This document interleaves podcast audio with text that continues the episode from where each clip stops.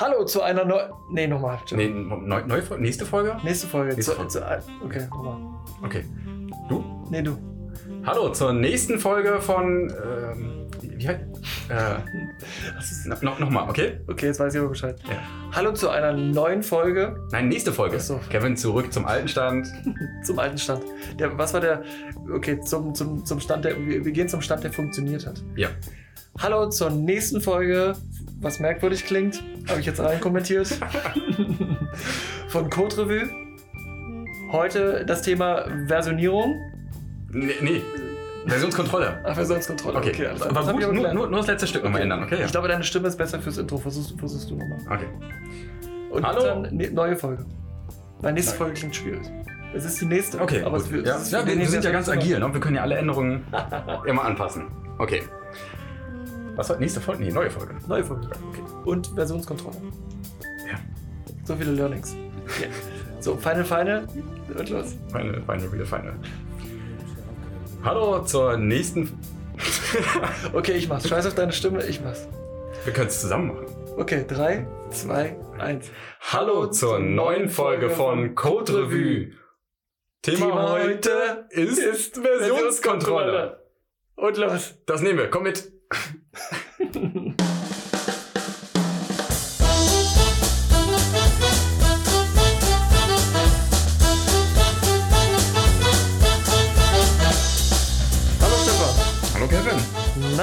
Na? wie geht's? Wie steht's?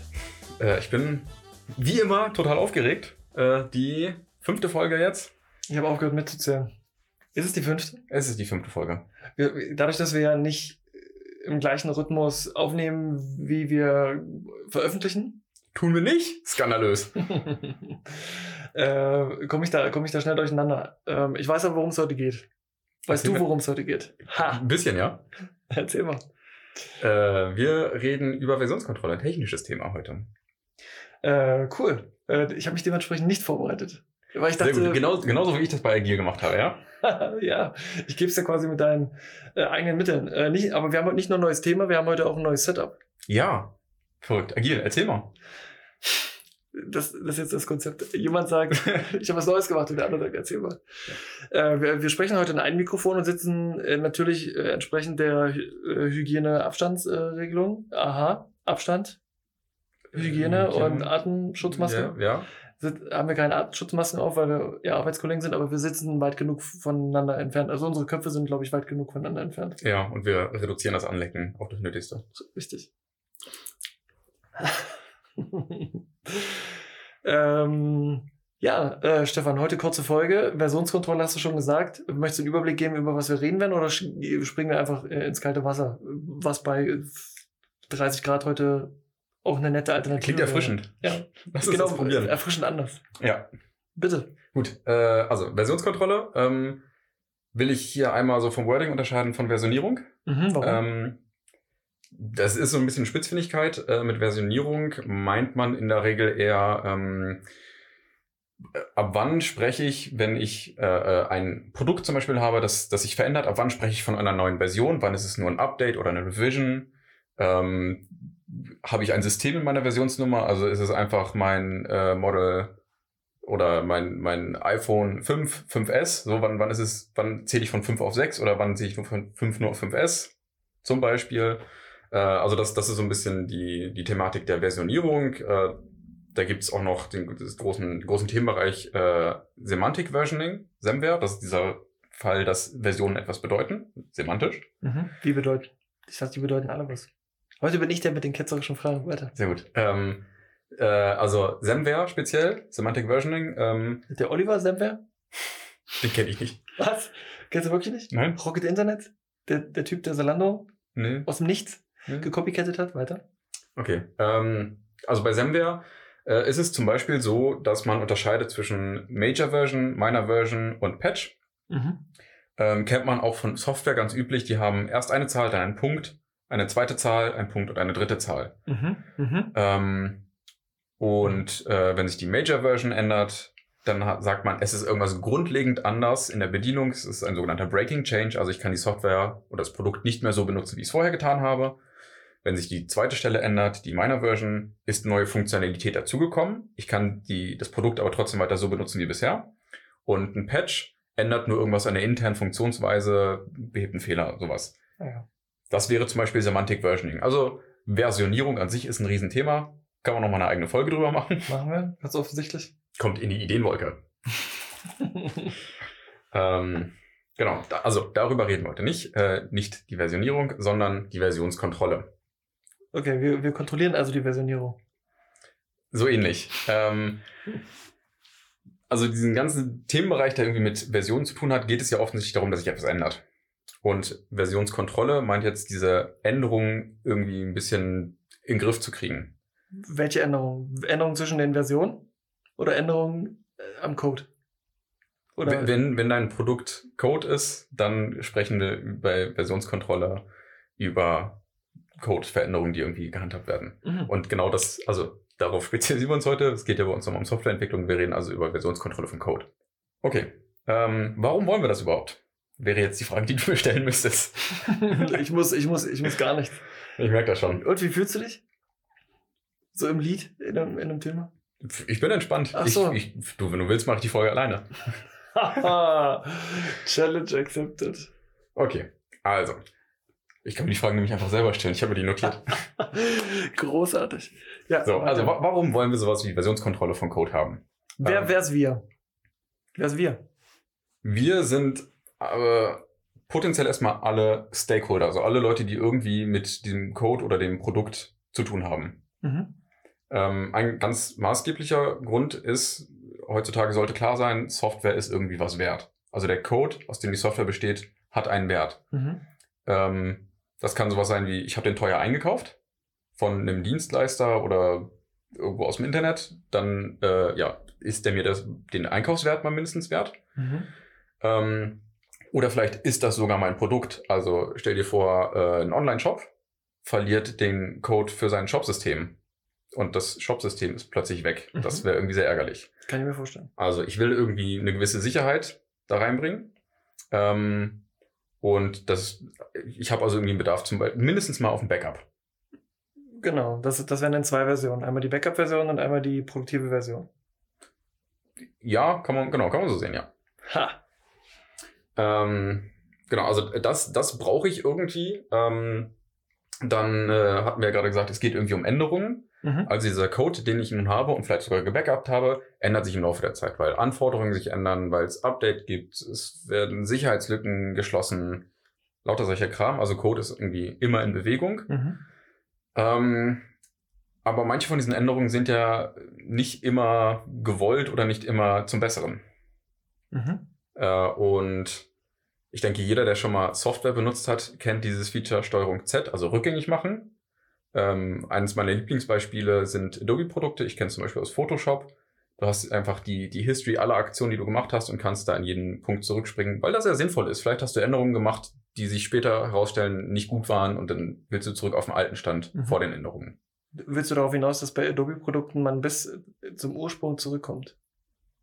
Zum Beispiel, ja. Das war nicht immer so.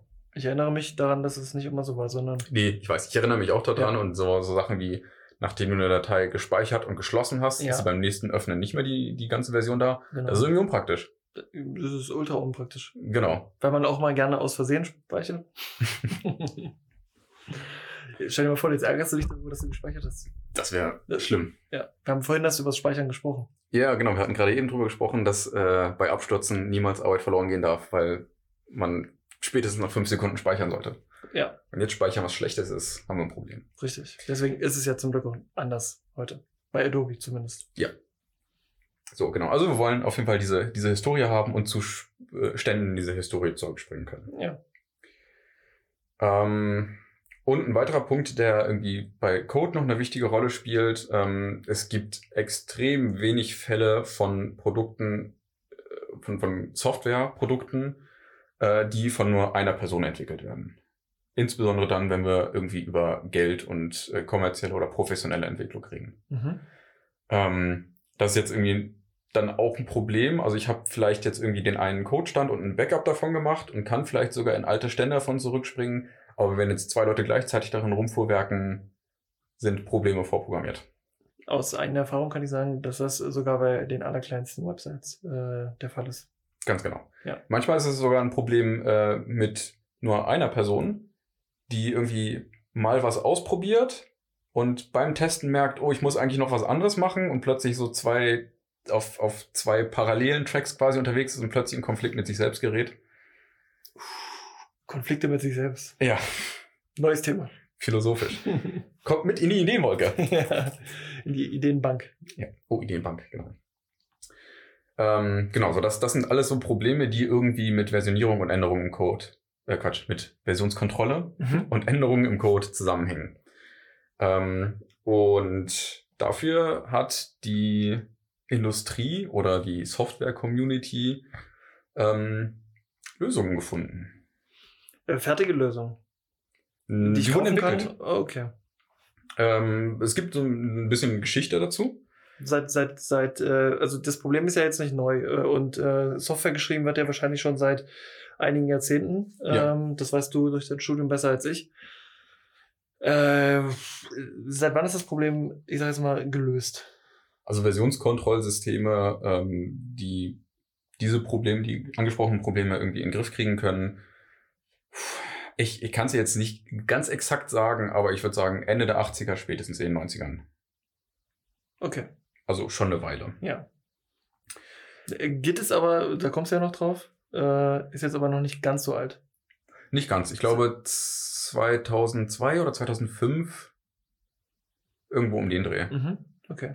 Ähm, genau.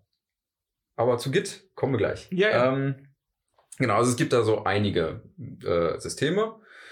Ähm, die größten oder bekanntesten darunter dürften sein Subversion, auch bekannt als SVN. Mhm. Guck mich bitte nicht an, ich habe davon noch nie was gehört. Ich Aber du, kenne, du, hast doch, du hast doch eine ganze Zeit lang Code geschrieben. Ja, ja, ich kenne Git, Merc, äh, das, das andere. äh, Bitkeeper habe ich auch noch nie gehört, um ehrlich zu sein. Äh, Microsoft Team Foundation Version Control, yes, äh, check. Äh, und halt die, die, die, die notwendigen Programme dazu, halt Git, äh, Hub und äh, Bitbucket, ohne hier Werbung machen zu wollen. Die sind mir ein Begriff. Sind, sind Plattformen dafür. Also äh, Subversion kann ich irgendwie aus ähm, äh, klingt für mich nach äh, Fifty Shades of Grey. Oh Gott.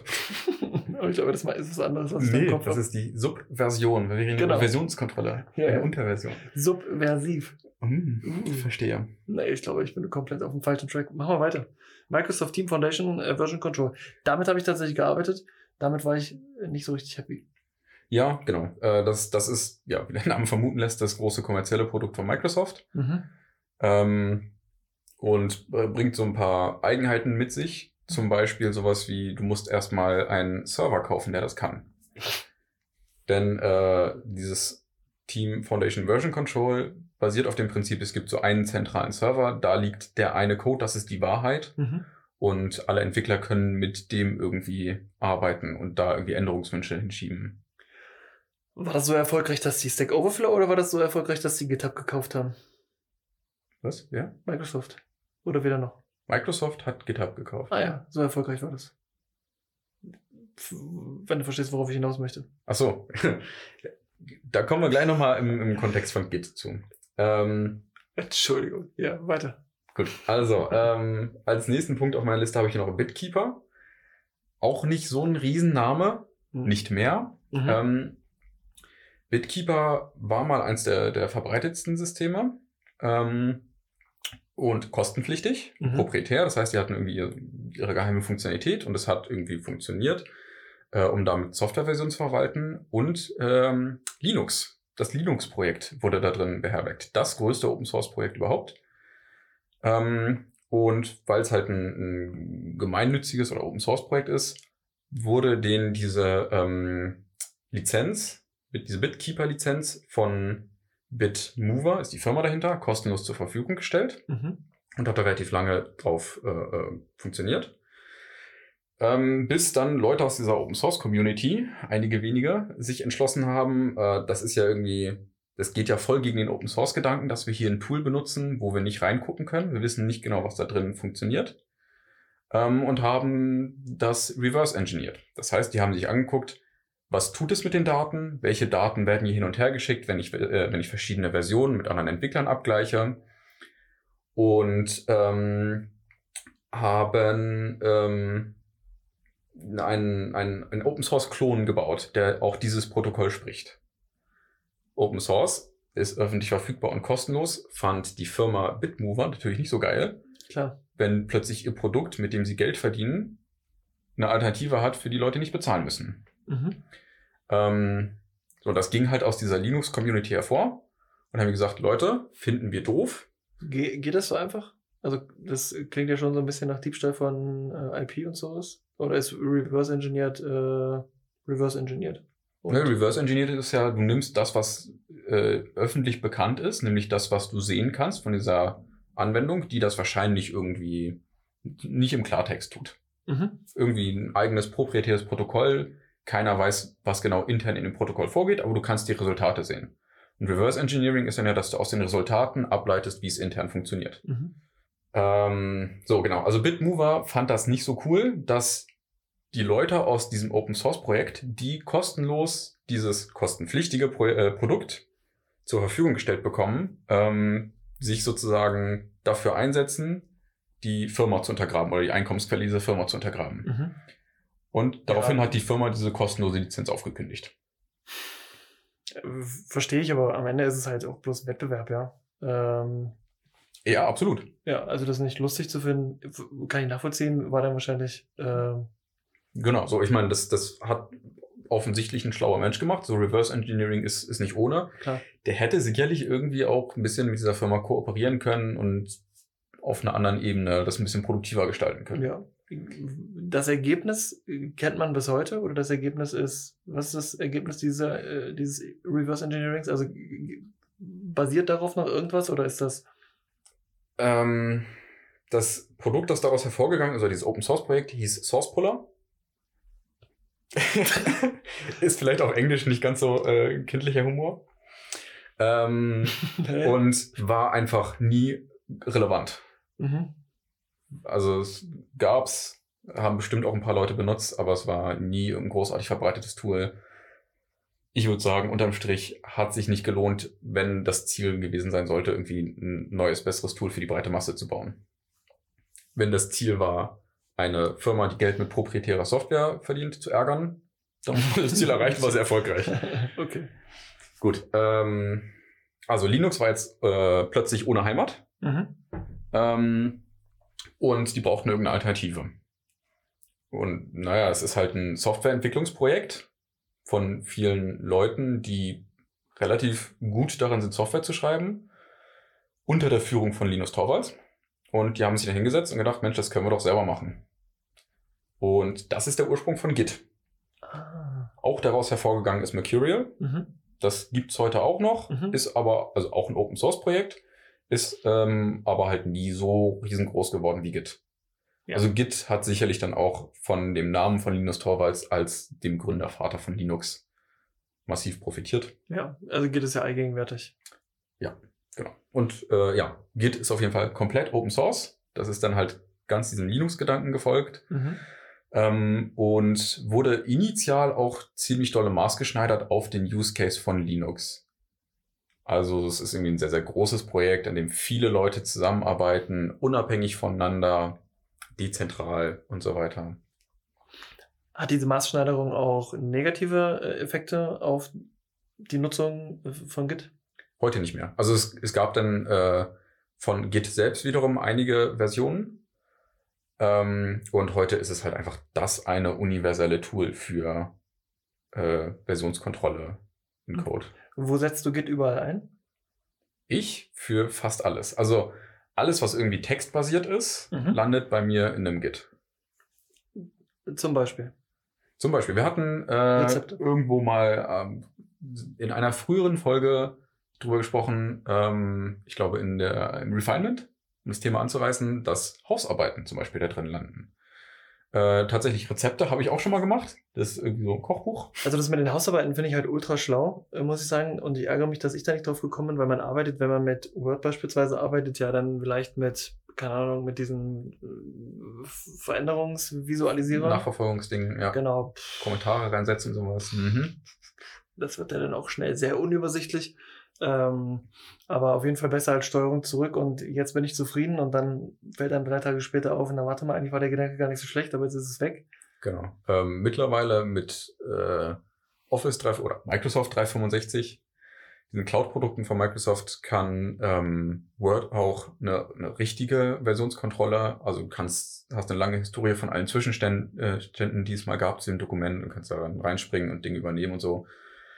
Aber ich finde es persönlich immer noch nicht so praktisch wie Git, was sicherlich auch dran liegt, dass ich irgendwie so einen eigenen, ganz technischen, entwicklergeprägten Workflow Ja, habe. als ich, das erste. Mal, als ich das erste Mal äh, von dir gehört und gesehen habe, fand ich es äh, lustig. In der Mangelung eines besseren Wortes. Ja. Äh, und mittlerweile kann ich es absolut nachvollziehen. Damals habe ich aber tatsächlich noch nicht mit Git gearbeitet und ich dachte mir, was ist denn mit ihm nicht in Ordnung? Äh, jetzt braucht er noch Git für seine, bei dir war es ja die Abschlussarbeit. Ja. Als ich es, also in der ich es gesehen hatte. Ähm, ja, heute total nachvollziehbar, würde ich genauso machen. Jetzt, wo ich ein paar Jahre damit gearbeitet habe. Genau. Ähm, du hattest gerade eben schon mal angerissen, ähm, Microsoft hat GitHub gekauft. Ja. Das heißt Äh, nicht, dass sie Git gekauft haben. Nee, Git ist ja, Die, die Idee, das Protokoll eigentlich nur. Und da gibt es halt eine Standardimplementierung von. Das ist halt dieses äh, Git. SCM ist, glaube ich, Source Control. Management? Könnte sein, ja. Oder das heißt SC Magdeburg? Ähm, genau, also Microsoft ähm, hat GitHub gekauft. Dem vorausgegangen ist, dass Microsoft, die ja irgendwie auch so ein bisschen was mit Softwareentwicklung zu tun haben, ähm, viele ihrer internen Projekte von ihrem eigenen Team Foundation Version Control umgestellt haben auf Git. Oder dachten sie sich, kaufen wir den Bums. Ja, das hatte irgendwie sicherlich auch noch so ein bisschen äh, politische Themen. Also Microsoft hat dann auch ganz viel auf Open Source umgestellt. Äh, unter Satya Nadella und GitHub ist halt die eine Open Source Plattform. Mhm. So, aber was ich eigentlich viel beeindruckender finde, ähm, Windows ist ja auch eine Software, die entwickelt wird. Und äh, die ist zwar nicht Open Source, aber wird mittlerweile in Git versioniert Mhm. und ist, soweit öffentlich bekannt, das eine größte Repository, also eine größte Codebasis in unter Verwaltung von Git, die es weltweit gibt. Ich glaube, äh, es sind um die 600 Gigabyte reiner Source Code, also nur Textzeichen. Das ist sportlich. Genau, das, das ging dann auch so weit, dass Microsoft eine eigene Git-Integration für Dateisysteme gebaut hat, weil nicht jeder Rechner mal eben 600 Gigabyte Speicherplatz irgendwo hinlegen kann. Mhm. Und da hat Microsoft dann sehr stark auf Git gesetzt. Und äh, ja, viele Tools für Entwickler von Microsoft drehen sich mittlerweile auch um Git. Also du bist ja nun auch Entwickler ähm, und so lange ist das auch noch gar nicht her, dass Microsoft GitHub gekauft hat. Wie ging es dir damals damit, als du davon erfahren hast? Ähm, und wie geht's dir heute damit? Ähm, als das passiert ist, war ich schon in der Firma, in der ich aktuell auch arbeite und wir setzen viel auf Microsoft-Produkte. Ähm, und ich kriege auch viel so von, von der politischen oder Öffentlichkeitsarbeit von Microsoft mit und ähm, glaube, dass Microsoft das wahrscheinlich wirklich aus, aus hehren Zielen gemacht hat und habe da keine großen Bedenken, dass da irgendwas Schlimmes passiert. Mhm. Ähm, und ich fand es vor allem gut, weil schon lange bekannt war, dass GitHub, das ja eine riesen Plattform ist und einfach gigantische Betriebskosten hat für die Millionen User, die da drauf sind und die Abermillionen Projekte und den ganzen Source Code und Speicherplatz und Funktionen und Websites. Das ist ja ein Riesending, das betrieben werden muss und einfach einen Riesenhaufen Geld kostet. Und das GitHub-Projekt war schon immer sehr verzweifelt auf der Suche nach Geld. Und äh, Microsoft hat zufällig ein bisschen Geld. Ähm, und mit dem Versprechen von Microsoft, das weiterhin als Open Source Plattform unabhängig von äh, möglicherweise Konzerninteressen zu lassen, finde ich es einfach eine gute Sache, dass Microsoft ja sicherlich auch für ein bisschen für die eigene PR nutzt, Mhm. ähm, aber erstmal scheinbar einfach nur ein Interesse daran hat, dass diese Open Source Plattform weiter existiert, weil ja mittlerweile große Teile der Industrie sich sehr, sehr auf Open Source Projekte verlassen. Mhm. Indeed. Wir genauso. Genau. Äh, also Linux ist ein gutes Beispiel. ähm, weil ja viele Serversysteme und Cloud-Systeme einfach zu 100% auf Linux laufen. Also muss ja auch allein aus wirtschaftlichen Interessen dieser Firmen diese Open Source Community mindestens mal am Leben erhalten werden, wenn nicht gar gefördert. Mhm, verstehe ich. Ähm, hatte da nur noch einen Gedanken, dass, aber da bist du dann davon geflogen. Also, das, also ich war da sehr skeptisch, muss ich sagen, weil ich ähm, gerade bei Facebook ähm, gesehen habe, dass eine Akquisition von das waren jetzt keine Open Source Projekte, das waren Startups äh, wie Instagram oder WhatsApp, mhm. sich nicht an die anfänglichen Versprechen gehalten haben. Bei WhatsApp ja. die Kommerzialisierung, äh, Werbung ähm, und dergleichen. Mhm. Äh, bis hin dazu, dass Facebook ja nach wie vor versucht, ähm, daraus eine Anwendung zu machen. Genau, die Messenger zusammenzuführen ja, genau. und alle Daten in einer Senkel zu halten. Ja, ja, nee, also von daher äh, Props an Microsoft dafür, dass es, dass er, ich kann den Detail gerade nicht einschätzen, aber dafür, dass sie zumindest, und wenn das für dich stimmt, ähm, das Versprechen eingehalten haben. Ja, also da so, kommt so, sicherlich. Dass, so, dass ihr euch wohlfühlt, ja. Da, da kommt sicherlich noch erschwerend hinzu, dass es halt schon vorher Open Source Projekte sind. Und wenn Open Source Projekte ein maßgebliches Mantra haben, ist es Transparenz. Das heißt, äh, der Status quo vorher war, dass alles transparent ist und wenn jetzt plötzlich jemand daherkommt und diese Transparenz irgendwie zunichte macht, wird das mindestens mal schlecht aufstoßen in der Community. Ähm, ähm, aber wenn ich dich unterbrechen darf, ja? hattest du nicht gesagt, ähm, es war schon sehr spät, dass das Betriebssystem, was auf deinem Nokia N9 lief, war auch Open Source? Ja. Und da haben sie auch nicht lange gefackelt. Und Windows. Genau, ist richtig. Aber es, es, es gab das ist eine gute Über Überleitung. Äh, yes. Da, da gab es eine Community, die das mitbekommen hat und ziemlich scheiße fand. Und ein großer Haufen Nokia-Mitarbeiter, die damals in, in dieser, im Rahmen dieser Microsoft-Akquisition entlassen wurden, ähm, haben sich zusammengesetzt und gesagt, Mensch, wir glauben, wir haben ja eigentlich ein tolles Produkt. Und der alte Stand war ja immer Open Source. Den können wir jetzt einfach hernehmen und eine eigene Firma gründen und was Neues damit machen. Und jetzt kommt's. Äh, das war dann Yolla, die, ich glaube, die gibt es noch. Die sind leider nie so richtig erfolgreich geworden. Ähm, aber das Projekt konnte sich selbstständig machen. Mhm, verstehe. Und das gleiche wäre jetzt Microsoft hergekommen und hätte GitHub irgendwie ganz schlimm kommerzialisiert oder proprietär verriegelt, was auch immer, hätte sich halt eine große Community abseilen können und ein eigenes Projekt wieder draus starten können. Viele Leute sind ja auch von GitHub rüber gewechselt zu GitLab. Das ist im Grunde genau das. Das ist ähm, ein Open Source Fork, nennt man das dann. Also ähm, eine, eine Abzweigung dieses Projektes, mhm. die sich unabhängig macht, was ja überhaupt kein Problem ist, da ja alles bekannt ist. Ähm, genau, und GitLab ist halt nach wie vor dieses Open Source Ding, das wirklich unabhängig ist. Ähm, und da sind dann viele Leute, die diese Microsoft-Akquisition von GitHub eher kritischer gesehen haben, halt zu GitLab migriert.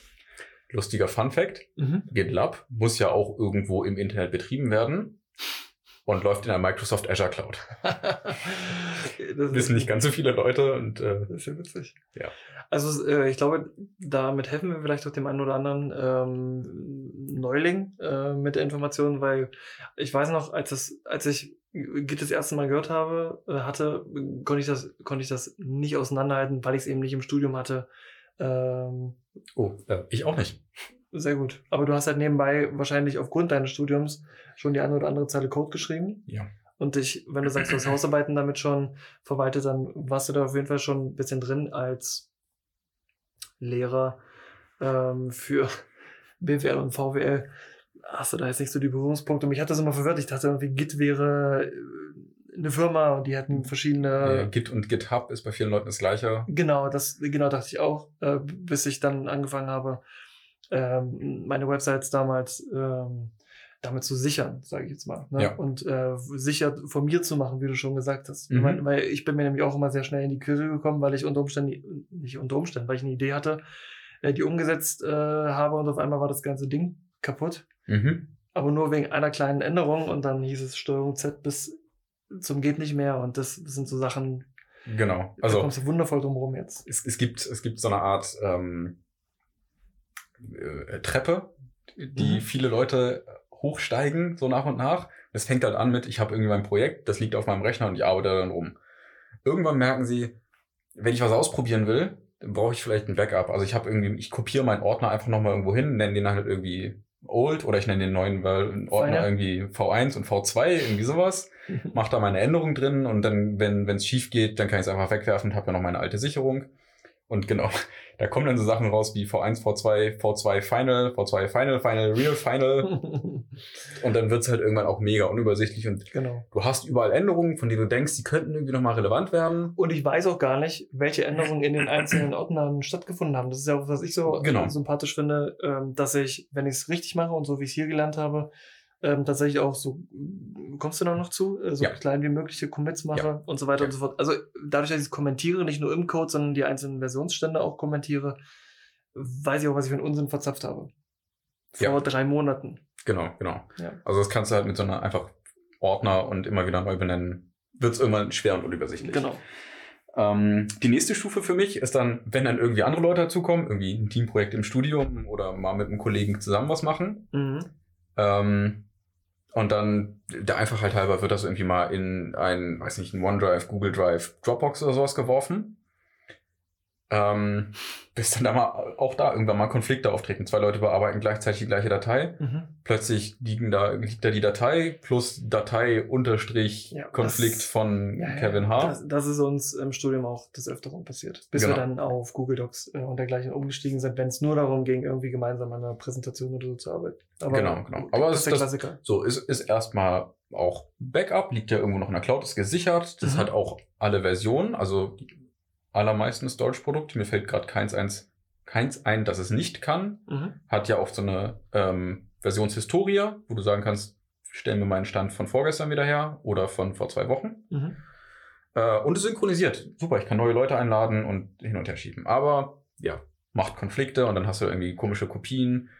Ähm, und bei Code-Produkten oder Projekten bringt das nochmal eigene Probleme mit sich, ähm, weil du ja zum Beispiel, du hast den Source Code und dieser Code geht ja normalerweise irgendwie noch durch eine Art Compiler oder hat irgendwie Dependencies, die aufgelöst werden und plötzlich liegt da ganz viel Müll mit drin. Und deine Dropbox ist völlig überfordert, diese ganzen Dateien, die ständig neu erzeugt werden und jedes Mal anders aussehen, hin und her zu synchronisieren. Das passiert auf mehreren Systemen und es gibt noch mehr Konflikte und es wird immer langsamer. Und Du redest von meinen ersten Tagen bei der Defti. auch ich habe diese Tage durchgemacht. ja. Genau. Ähm, ja, und dann kommt man irgendwie doch relativ schnell irgendwann zu Git. Ja. Wenn man sich irgendwie im, im Rahmen von, oder im Umfeld von Programmcode bewegt, relativ schnell.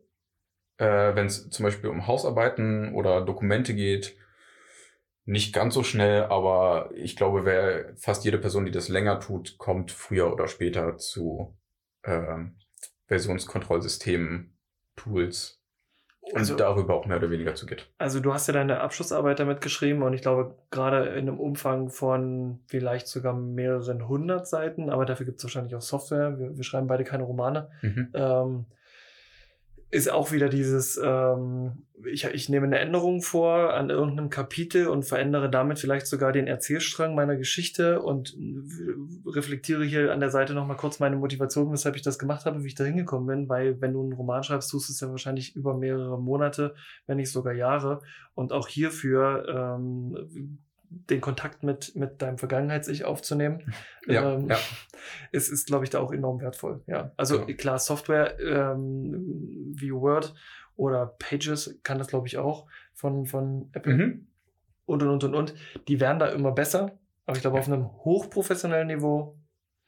Es, es gibt auch eine Menge Tools, die halt sehr userfreundlich sind, wo ich irgendwie schöne Buttons zum Klicken sehe und trotzdem eine ganze Versionshistorie, die unten drunter einfach nur Git benutzen. Sie zeigen es dem Mhm. User noch nicht. Mhm. Also gerade viele Tools, in denen es um Text geht, machen Ja. genau das.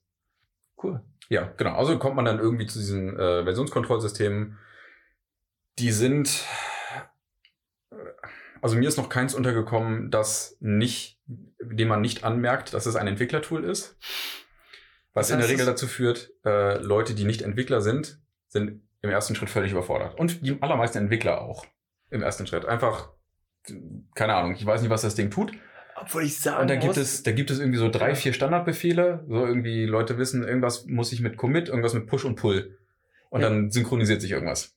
ich muss aber sagen, wir haben mit einem Tool hier gearbeitet. Ähm, ich weiß nicht, ob ihr das immer noch macht. Ähm, Git-Kraken. Mhm. Und nichts gegen Git-Kraken. Aber ähm, das Tool, unabhängig von Merge-Konflikten, dafür brauchst du schon irgendwie logischerweise, das kannst du nicht Ja. im Terminal machen. Aber du hattest mir damals gezeigt, wie ich mit Git Bash auf Windows ähm, Mhm. äh, die Kommunikation mit Git übernehme. Und das mache ich heute noch, ähm, wenn ich ähm, meine privaten Projekte in die äh, Bitbucket äh, Cloud Ja, kannst du so nennen. ja, äh, schieße, hat's das für mich deutlich entspannter und einfacher gemacht, ähm, als mich in dieser Oberfläche, Mhm. äh, die für mich zu komplex war, ähm, zurechtzufinden. ja, guter Punkt. Für viele Was Leute. unnötig komplex war, darauf will ich hinaus. Es ist Ja. eigentlich ein sehr einfaches System und ich mag dieses, ich mag dieses Einfache. Ich mag es, dass Mhm. ich über ein Terminal, ich als nicht super Hardcore-Entwickler, ich mache das lieber über ein, über ein Terminal und ich glaube, es hilft jedem diesen Schritt über dieses UI hinauszugehen, zu verstehen, was passiert eigentlich im Hintergrund. Ja. Und dann ist es das simpelste, schönste Tool. Glaube ich auch ganz fest. Ja. Das Problem ist für ganz, ganz viele Leute, die Computer benutzen, äh, ist, sind Terminals ein Riesenproblem. Also wenn, äh, wenn die irgendwie dieses schwarze Fenster mit weißem Text und sonst nichts drin sehen, verfallen die in Schockstarre und wissen nicht, was sie da jetzt reintippen sollen. Kann ich nachvollziehen. Ähm, Und ja. dafür gibt es viele von diesen visuellen Tools. Es gibt auch zum Beispiel einen offiziellen GitHub-Client, Mhm. Ja. der benutzt auch das Git-System, aber hat ein schönes UI, einfache Buttons, ein bisschen reduzierter. Oder halt die komplizierteren Varianten ähm, wie Git-Kraken, die dann halt schon wieder sehr auf Entwickler ausgerichtet sind und eigentlich auf Leute, die Git schon kennen und können. Von, von Atlassian gibt es, glaube ich, SourceTree heißt es. Genau. Ja. Ähm, Atlassian ist ja auch der Betreiber von äh, Bitbucket. Genau. Und da gibt's dann halt nochmal so eine eigene Produktfamilie. Genauso GitHub mit dem GitHub Client und äh, gibt's ein paar Geschmacksrichtungen von. Mhm. Ja, witzig. Also tatsächlich bin ich wegen des UIs von Bitbucket bei Bitbucket gelandet, weil mir, Mhm. weil ich das super intuitiv und übersichtlich und irgendwie schick finde. Kenne Ja. kenn ich tatsächlich von vielen Leuten. Äh, so in IT-Projekten kommen viele über Jira, Mhm, das genau. Projektmanagement-Tool da rein. Und dann merken sie, okay, Jira bietet dir an, dein Projektmanagement mit dem Code über Bitbucket zu verknüpfen. Und wenn du Bitbucket benutzt, empfiehlt dir Bitbucket, dass du bitte den SourceTree-Client benutzen kannst. Ja. So, und das, das, das greift schön ineinander. Das tut. Ich nutze den tatsächlich eigentlich gar nicht. Ich, nur wenn ich mal irgendwie Issues habe um, Mhm. und auf die Suche gehen will, da hilft, hilft er mir. Aber ansonsten tatsächlich äh, VS Code, Terminal, Feuer.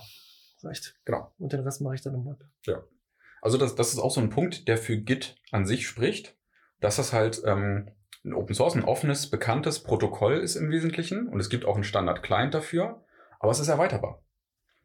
Und da kann dann halt zum Beispiel ein Tool wie SourceTree oder wie Gitkraken oder VS Code oder irgendwas daherkommen und unterliegend Git nutzen. Ähm, was ganz interessant ist, man kann Git ja, wie du schon sagtest, einfach im Terminal benutzen und da selber Befehle reinhacken. Oder man nimmt halt so ein Tool und das übernimmt eigentlich nur dieses Befehle einhacken für dich. Genau. Und wenn man, wenn man ein bisschen tiefer gräbt und äh, mal nachguckt, was da passiert, dann sieht man auch genau diese Befehle, die sonst ein Mensch tippen würde. Genau. Und wenn du dann den falschen Button drückst, und so ging es mir halt an der einen oder anderen Stelle, kriegst du halt, kriegst halt nicht das gewünschte Ergebnis und deswegen will ich einfach mit der Maschine sprechen. Ja, genau. So, das, das ist halt, ja, diese, diese Tools sind eine Erweiterung ähm, für dieses Command-Line-Tool, Genau. Aber bilden halt niemals 100% des Command-Line-Tools ab, sondern sind immer eine Vereinfachung, weil sie irgendwie einfach schöner zu benutzen sind. Absolut. Was hast du noch im Petto? Äh, ich hatte mir hier irgendwie noch so ein paar ähm, Punkte von Git aufgeschrieben, ähm, die eher in die technische Richtung gehen.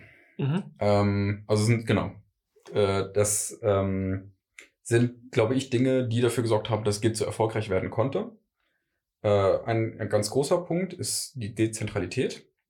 Und das ist, glaube ich, auch aus der Historie hervorgegangen, dass es halt diese eine Firma Bitmover gab, die dann dieses Linux-Projekt so ein bisschen in der Hand hatte. Mhm. es gab eine Abhängigkeit. Und als Resultat daraus haben wir gesagt, nie wieder. Hat Linus Torvalds damals gesagt. Äh, gesagt, es gibt nicht die, diese eine Quelle der Wahrheit, Source of Truth. äh, wie es zum Beispiel in dem Microsoft Team Version Control Modell der Fall ist, Okay. sondern ähm, Git ist ein verteiltes System und es kann auch Server geben. Äh, aber ein Server heißt erstmal nur, das ist eine Maschine, wo nicht direkt ein Mensch reinredet, rein, rein mitarbeitet, nicht direkt mit interagiert. Ähm, aber ansonsten ist er absolut gleichwertig zu jedem Client, also jedem User, der das irgendwie auf seinem Rechner benutzt. Ähm, und es gibt nicht die, den einen Ort, der die Wahrheit ist und der andere Ort, der irgendwie davon abweicht, sondern jeder ist seine eigene Wahrheit. Und diese zentralen Systeme können sich dann irgendwie untereinander abstimmen und synchronisieren. Mhm. Push, Pull, Pull Request sind so, so die, die ähm, Wörter, die Begrifflichkeiten, mit denen da gearbeitet wird. Termini. Termini, danke. Dafür bist du der Sprachwissenschaftler und ich nicht. Der mit der Wortfindungsstörung. Ja. Aber ich bin heute nicht im Lied äh, der Folge, dementsprechend kann ich auch wieder auf 100% meiner Ressourcen zugreifen. Du kannst einfach auf Durchzug schalten und nur darauf warten, bis ich was Falsches Ganz sage. genau. Termini. Sehr gut. Ähm, genau, also es ist halt äh, dezentral und die, die einzelnen Teilnehmer dieses dezentralen Netzes können irgendwie als Gleichberechtigte untereinander äh, ihren, ihre Änderungen, ihre Versionsstände austauschen. Ja, das passt jetzt zum Open Source Gedanken. Ganz genau. Wie ich ja erzählte gerade. Ne, das War's nicht kaputt. Ja. Ähm, so, dann ein anderer wichtiger Punkt. Ähm, hier kann man auch gut die, dieses Microsoft Team Foundation Version Control als Gegenbeispiel nehmen. Git ist unheimlich schnell. Du, also ich habe schon einige Dinge in meinem Leben gehasst. Nicht viele, aber einige. Und das Ding gehört dazu. Also wie, irgendwie, es hat so unfassbar lange gedauert. Also die Arbeit damit hat, un- ich habe es auch nur über ein VPN gemacht. Machen Das müssen. wird dazu beigetragen haben. Ja, ja, aber auch, also, und dann auch das UI. Ähm, wenn ich irgendwas kommentieren sollte, musste, durfte, das Speichern dieser Kommentierung war auch irgendwie Pain in the ass, wie man so schön sagt. Mhm. Boah, nie wieder. Ja, man, man kann sich da mit vielen Dingen arrangieren. Und man, also ich glaube, viele von den Problemen, die du hattest, sind nicht unbedingt Standardprobleme. Die hat nicht vielleicht jeder.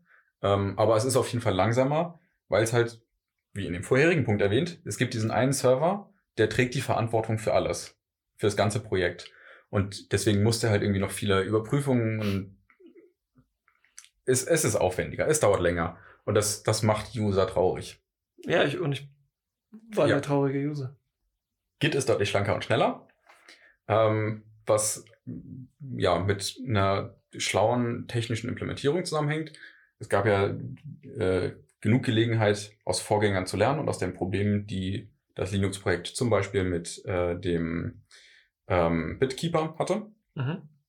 Äh, und ja, macht ein paar sehr schlaue Sachen. Äh, ein ganz zentraler Punkt ist, äh, Git überwacht das Projekt, während du drauf arbeitest und sieht jede Änderung, die du machst und protokolliert dann nur die Änderung mit. Das heißt, du musst nicht jedes Mal die ganze Datei hin und her schicken, Mhm. um festzustellen, ob sie die gleiche ist oder nicht, Mhm. sondern Git sieht, es gibt folgende Änderung und schickt dann nur die Änderung hin und her. Es geht sogar noch einen Schritt weiter. Äh, es macht einen Hash dieser Änderung. Hash ist ein, ein technisches Mittel, das einfach nur sagt, ähm, ich nehme irgendeinen Input und dieser Input kann, kann Text sein, kann eine Aktion sein, irgendwas und berechnet einen kurzen, eindeutigen Wert daraus. Ähm, also sowas wie eine neue Zeile Code hinzufügen an einer bestimmten Stelle in einer bestimmten Datei und den Text Hallo reinzuschreiben, wird auf den Hashwert ABC123 berechnet. Und ähm, diese, genau diese Änderung, also an dieser Stelle in dieser einen Datei, wird immer zu dem gleichen Hash führen. Mhm. Das heißt, wenn ich von zwei Änderungen, die ich habe, jeweils einen Hash berechne, muss ich nur die Hashes vergleichen, um festzustellen, ist es die gleiche Änderung oder nicht. Mhm. Und das kann, dann, dann muss ich sozusagen nur die Hashes hin und her schicken, um festzustellen, muss ich mir überhaupt den Aufwand machen, die ganze Änderung hin und her zu schicken. Das ist auch wieder so ein Punkt, wo man viel Zeit und, und Datentransfer spa- sparen kann. Und da baut Git drauf auf. Super, was ja auch wichtig ist in, äh, ich will jetzt nicht Ländern sagen, aber in Regionen Mit schlechtem Internet. mit schlechtem Internet. Zum ja. Beispiel, ja. Oder die Menschen, die irgendwie mobil äh, nur ins Internet können. Und so, das ist halt auch aus der Zeit 2000, Anfang der 2000er, beziehungsweise Entwicklung sicherlich noch eine gewisse Zeit vorher, Ja. wo auch einfach Rechenleistung, Speicherkapazität, Datentransfer Ja. nicht so selbstverständlich in unbegrenzter Menge zur Verfügung stehen wie heute. Ja. Gut, ne, noch ein Faktor, der sehr für Git spricht, ist die Skalierbarkeit. Äh, ich hatte gesagt, das ist dezentral, das heißt, jeder hat sozusagen sein eigenes Git-System, das man irgendwie mit den anderen synchronisiert. Ich sag mal, wenn, wenn äh, Microsoft Windows ähm, in GitHub läuft und die wahrscheinlich auch mit Git arbeiten, Ja. spricht das schon für eine maximale Skalierbarkeit. Da sind einige tausend Entwickler, die da gleichzeitig drauf arbeiten. Ja. Und weil es halt nicht diesen einen zentralen Server für die Wahrheit gibt, der alles verwalten muss, ähm, kann sozusagen die, die Last für diese ganzen äh, Änderungen und die Überwachung der Änderungen auf alle Teilnehmer dieses Netzwerkes verteilt werden. Mhm. Weißt du, was ich mir gerade frage? Wie Apple das macht. Ähm, Apple setzt auf äh, Linux-Kernel auf, also nutzen auch viele Open-Source-Tools und ich würde eine erhebliche Wette eingehen, dass Apple Git-Produkte nutzt. Haben die, aber nicht mit, aber die arbeiten wahrscheinlich nicht mit Microsoft DevOps und äh, Jira, sondern oder Vielleicht. vielleicht doch. Wer weiß das schon? irgendwo im Jira oder DevOps-Universum liegt der Source Code für macOS. Ja. Äh, spannend. Bestimmt. Bestimmt. Lass uns auf die Suche gehen. Ja, Wie also bei, bei einem? Projekt dieser Größe kann ich mir nicht vorstellen. Also vielleicht haben sie irgendein magisches Produkt selbst entwickelt.